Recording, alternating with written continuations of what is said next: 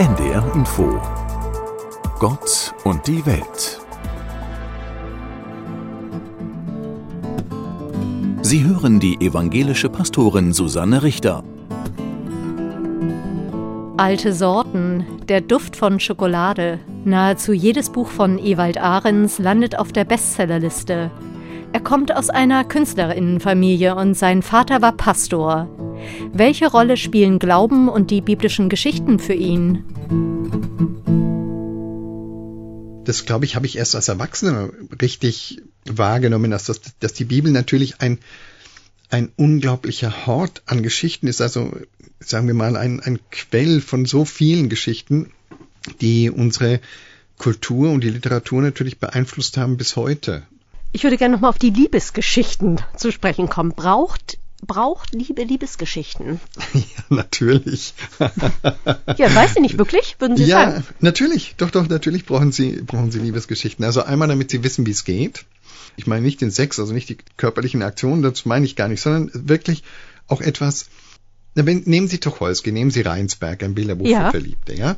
Diese Dialoge sind so unglaublich schön.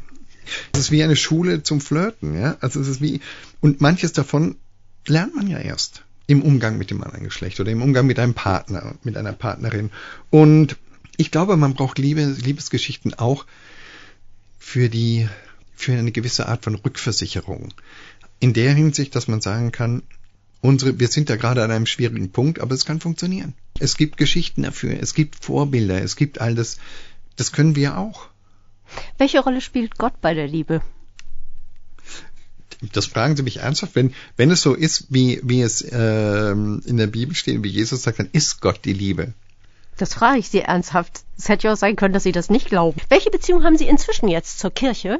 Ich, ich sage mal so, wenn ich in eine, wenn ich in eine Kirche gehe, ist es für mich so als Pfarrerskind immer wie Heimkommen. Ich habe ein, ich habe ein, was das angeht, ein ungebrochenes Verhältnis zur Kirche. Ich würde ich habe kein ungebrochenes Verhältnis zu Gott.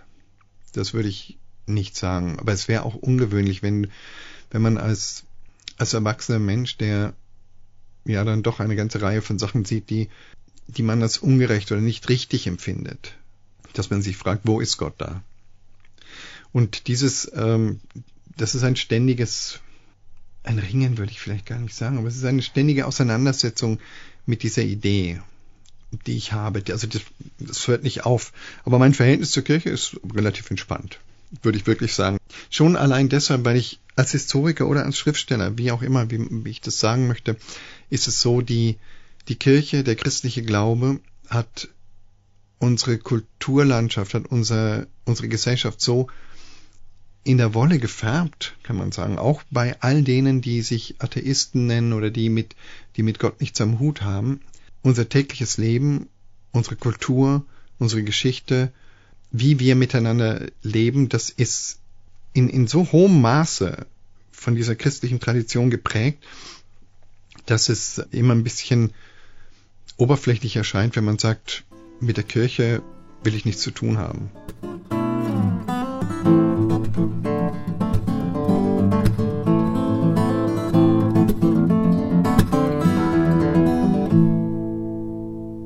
Das war ein Beitrag der evangelischen Kirche